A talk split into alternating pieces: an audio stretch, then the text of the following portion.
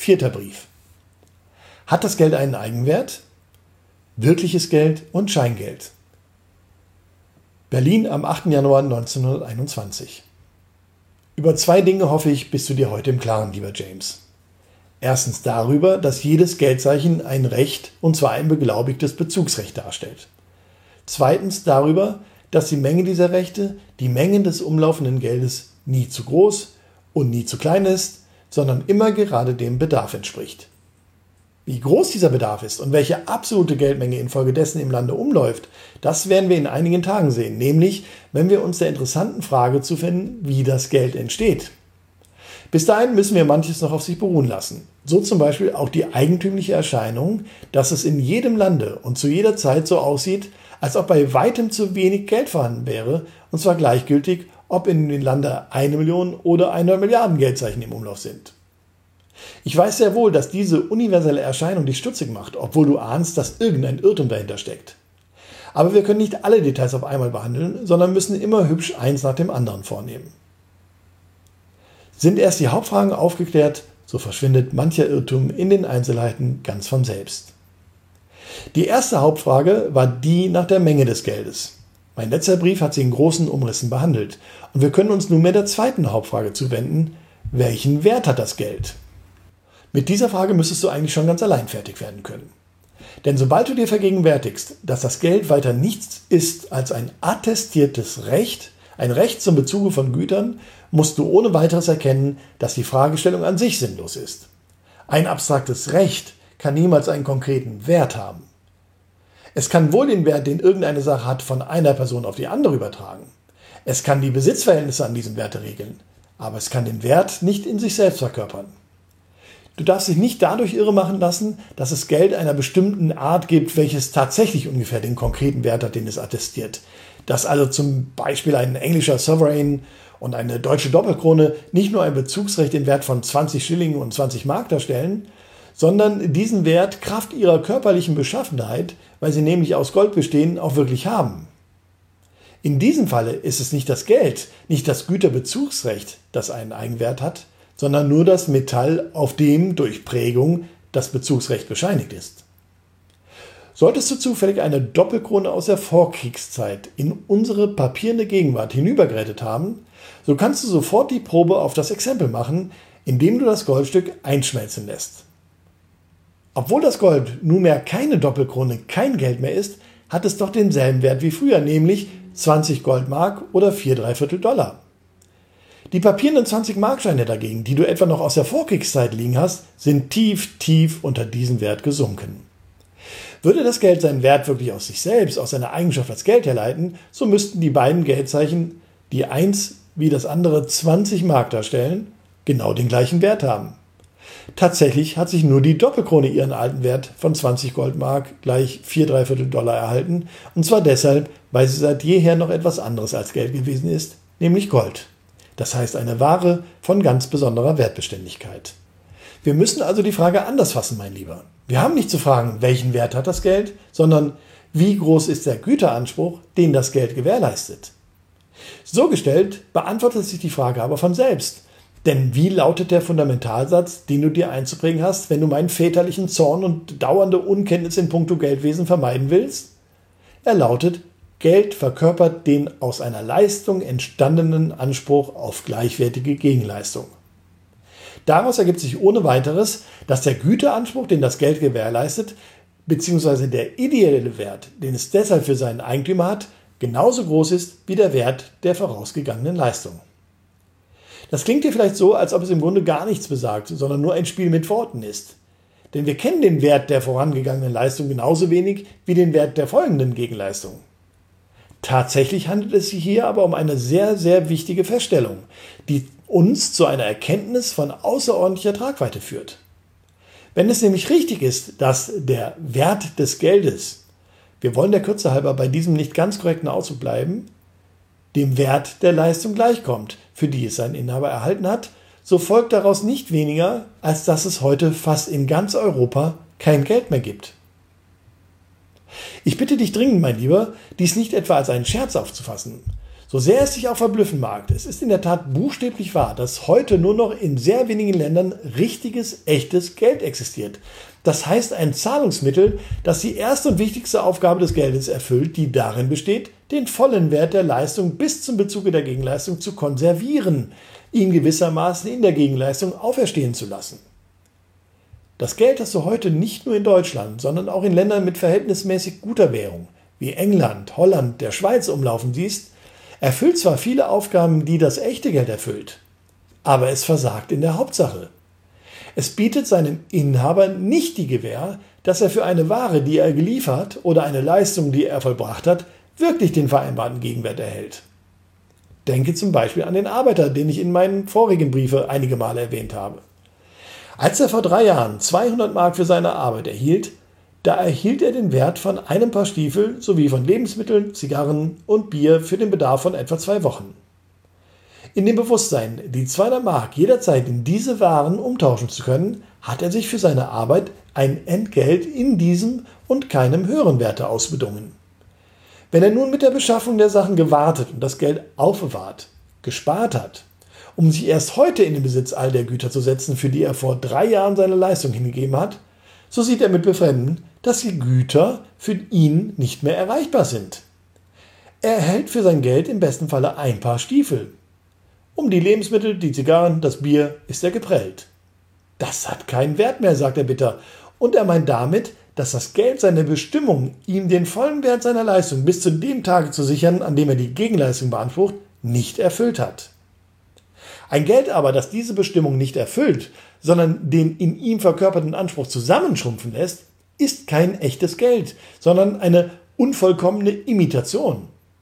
Und mit solchen Imitationen ist heute ganz Europa überschwemmt.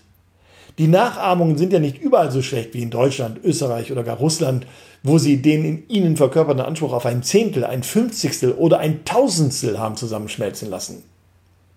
Aber auch in England, der Schweiz, Holland und so weiter, wo der Anspruch noch die Hälfte bis drei Viertel seiner ursprünglichen Höhe beträgt, ist das Geld, das ihn derart reduziert hat, kein wirkliches Geld, sondern Scheingeld. Echtes Geld ist nur ein solches, das seinem Inhaber den aus einer Leistung entstandenen Anspruch auf Gegenleistung ungeschmälert erhält. Denn seinem Zweck und Wesen nach ist das Geld nichts anderes als ein Rechtsanspruch. Dass es daneben noch eine Reihe anderer Funktionen erfüllt, zum Beispiel den Rechtsanspruch von Hand zu Hand gehen lässt, fällt neben dem Hauptzweck nicht ins Gewicht. Und sobald es diesen nicht oder nur mangelhaft erfüllt, ist es kein Geld mehr, so gut es auch etwa die anderen Funktionen noch erfüllen mag. Also rekapitulieren wir, lieber James. Da Geld ein Anspruch auf Gegenleistung ist, so ist sein Wert genauso groß wie diese. Und da es seine erste und wichtigste Aufgabe ist, dafür zu sorgen, dass die Gegenleistung ihrerseits so groß ist wie die vorangegangene Leistung, so ist der Wert des Geldes auch genauso groß wie diese Leistung. Soweit dies zutrifft, ist es im Grunde eine Selbstverständlichkeit, wirst du hier vielleicht einwerfen. Außerdem scheint es mir aber nicht einmal ganz richtig zu sein. Die Stiefel und Lebensmittel zum Beispiel, auf die unser mehrfach erwähnter Arbeiter einen Anspruch hat, können infolge einer Lederknappheit oder einer Missernte knapp und teuer werden. In diesem Falle geht dem Arbeiter ein Teil seines Anspruchs verloren.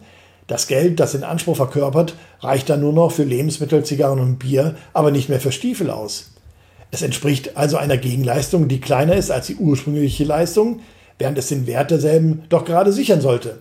Also ist auch wirkliches Geld nicht imstande, einen Güteranspruch für die Dauer voll zu gewährleisten. Ich beginne mit dem zweiten Einwand, der mir Gelegenheit gibt, mich in einem wichtigen Punkt zu berichtigen. Wenn ich gesagt habe, der Arbeitgeber bezahle den Arbeiter für seine Leistung in der Weise, dass er ihm, durch Hingabe von 200 Mark, einen Anspruch auf Stiefel, Lebensmittel, Zigarren und Bier gewährleiste, so ist das, wie ich ohne weiteres zugebe, nicht ganz korrekt. Ich habe den Vorgang nur der Anschaulichkeit wegen so scharf präzisiert. In Wirklichkeit stellen die 200 Mark des Arbeitgebers keine Garantie dafür dar, dass die Gegenstände, die im Moment der Leistung für 200 Mark erhältlich sind, in alle Ewigkeit dafür zu haben sein werden. Das Geld sichert den Anspruch auf Gegenleistung immer nur innerhalb eines bestimmten Rahmens. Indem der Arbeitgeber 200 Mark hergibt, überlässt er dem Arbeiter einen ganz bestimmten Teil der in diesem Augenblick im Lande vorhandenen Ansprüche auf Güter. Sagen wir ein Millionstel aller Ansprüche. Dieses Millionstel bedeutet heute ein paar Stiefel und ein bestimmtes Quantum Lebensmittel, Zigarren und Bier, kann aber morgen bereits mehr oder weniger bedeuten. Das hängt ganz von der größeren oder geringeren Erzeugungsfähigkeit im Lande ab, die unter anderem auch von elementaren Ursachen bestimmt wird. Gegen derartige Schwankungen kann auch das wirkliche Geld, das den Namen Geld verdient, den Güteranspruch nicht schützen.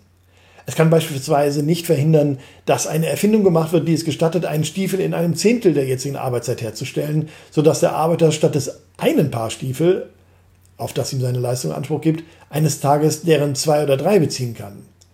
Dieses Moment der Unsicherheit tritt aber weit zurück gegenüber der Gewähr, die das Geld wirklich leistet und die darin besteht, dass es seinem Inhaber dauernd einen fest bestimmten Teil aller im Lande existierenden Güteransprüche sichert. Unser Arbeiter hat zwar keinen Anspruch auf eine bestimmte Menge Stiefel, Lebensmittel und so aber er hat einen Anspruch auf ein Millionstel des Gesamtanspruchs im Lande. Wenn auch dieses Millionstel bald einem größeren, bald einem geringeren Güterquantum entspricht, so pflegen doch diese Mengenschwankungen so gering zu sein und sich im Laufe der Zeit so auszugleichen, dass man ihnen in der Praxis kaum Rechnung trägt. Auch wenn es sich um Abmachungen auf 50 oder 100 Jahre handelt aber wohlgemerkt nur da, wo wirkliches echtes Geld umläuft. Denn nur dieses Geld sichert seinem Inhaber den ihm zustehenden Teilanspruch, verbirgt also, um bei unserem Beispiel zu bleiben, dem Arbeiter, dass er Besitzer eines Millionstel aller Güteransprüche ist und bleibt.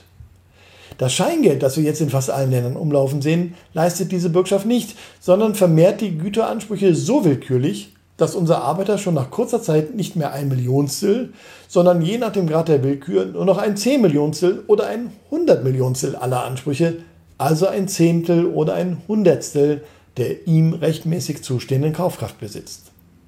Damit du mir übrigens nicht gleich wieder in die Parade fährst, lieber James, will ich hier gleich einschalten, dass es auch Momente gibt, welche die Gesamtmenge aller Güteransprüche mit der Zeit auf natürlichem Wege vermehren.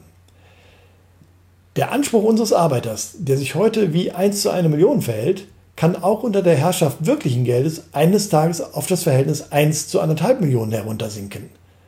Aber dieses Sinken bedeutet keinen Schaden für ihn, denn neue Ansprüche, die auf natürlichem Wege entstehen, sind stets von produktiven Mehrleistungen begleitet.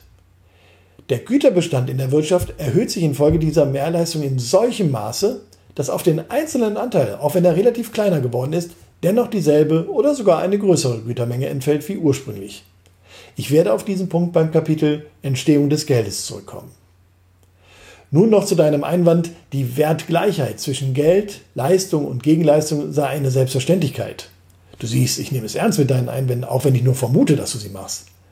Gewiss ist es selbstverständlich, dass das Geld, das nichts anderes als ein Bezugsrecht auf eine Gegenleistung ist, denselben Wert wie diese hat. Und ebenso selbstverständlich ist es, dass solange die Gegenleistung denselben Wert wie die vorangegangene Leistung hat, das Geld auch mit dieser wertgleich ist. Leider ist aber diese Selbstverständlichkeit die einzige Antwort, die ich auf die Frage nach dem Wert des Geldes überhaupt zu geben vermag. Denn einen Eigenwert hat das Geld ja nicht und kann es, da es lediglich ein Recht ist, nicht haben. Auch wenn das Geld aus edlem Metall besteht, höre ich dich im Geiste fragen, obwohl ich hierauf eigentlich schon geantwortet habe. Also nochmals, nein, mein Junge, auch dann nicht. Eine goldene Doppelkrone, die du in den Schmelztiegel wirfst, hat einen bestimmten Wert nicht deshalb, weil sie Geld ist, sondern weil sie aus Gold, das heißt einem begehrten Metall besteht. Läuft die Doppelkrone als Zahlungsmittel im Lande um, so verhält es sich genau so. Ihr Metallgehalt, nicht ihre Geldeigenschaft macht sie wertvoll. Allerdings hat sie im letzteren Falle neben ihrem Eigenwert noch den abgeleiteten Wert, den jedes Geldzeichen in seiner Eigenschaft als Garantie eines Rechtsanspruchs hat, also den Wert, der auf einem papierenden Zahlungsmittel innewohnt. Aber das ist, wie wir gesehen haben, gar kein wirklicher Wert, sondern nur ein Wert in Anführungsstrichen, sozusagen ein Reflex des Güterwerts, auf den das Geld einen Anspruch gewährt. Wir kommen also zu dem Ergebnis, das Geld trägt keinen Wert in sich selbst, sondern gewährleistet nur den Anspruch auf einen bestimmten Güterwert. Und auch dieser Güterwert ist keine feststehende Größe, sondern schwankt mit der Menge des umlaufenden Geldes. Jedes Geldzeichen verleiht seinem Inhaber ein Anrecht auf einen Teil des jeweiligen Vorrats an Marktgütern. Existieren wenig Geldzeichen, so geht der Gütervorrat in wenige Teile. Jedes einzelne Teil ist also wertvoll. Existieren viele Geldzeichen, so gewährt jedes von ihnen nur das Anrecht auf einen kleinen Teil des Vorrats, verkörpert also einen geringfügigen Wert. Wenn dich jemand fragt, wie wertvoll das einzelne Stück eines Napfkuchens ist, so wirst du sicherlich antworten, das kann ich nicht sagen, solange ich nicht weiß, in wie viele Portionen der Kuchen zerlegt wird. Genauso verhält es sich mit der einzelnen Portion des Gesamtvorrats an Gütern, die sich in einem Geldzeichen verkörpert. Ihr Wert hängt ganz davon ab, auf wie viel Geldzeichen der Gesamtvorrat sich verteilt. Die Frage des Geldwerts, beachte freundlichst immer die Anführungsstriche, ist also im Grunde nur eine Frage nach der Geldmenge. Und damit gute Nacht. Dein alter Papa.